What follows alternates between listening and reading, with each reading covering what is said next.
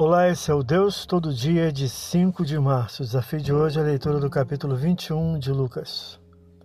Aproxima-se os eventos finais do livro e com eles a grande festa da Páscoa e a traição de Judas, versículo de 1 a 6, a ceia derradeira e os avisos dos eventos seguintes, versículos de 7 a 38.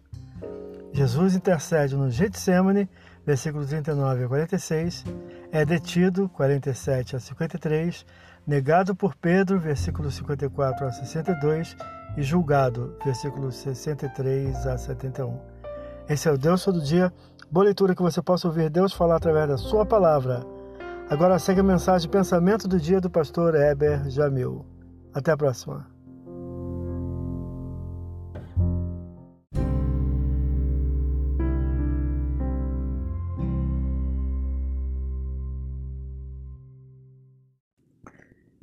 Pensamento do dia.